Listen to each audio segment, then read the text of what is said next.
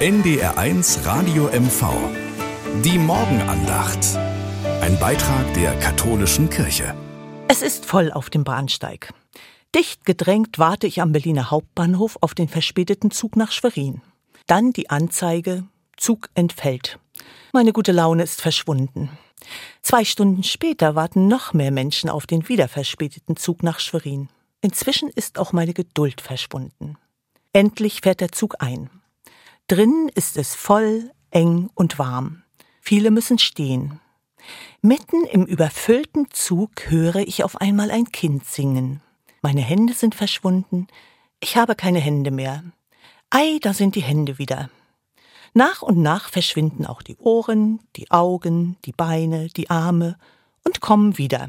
Längst hat die Mutter leise eingesetzt und ich lausche fasziniert den Stimmen. Sehen kann ich beide nicht aber ich merke, wie ich lächle, und meine gute Laune ist plötzlich wieder da.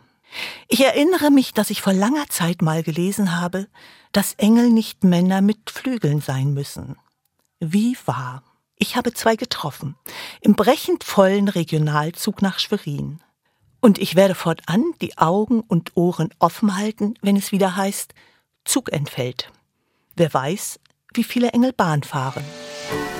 NDR1 Radio MV. Die Morgenandacht. Ein Beitrag der katholischen Kirche.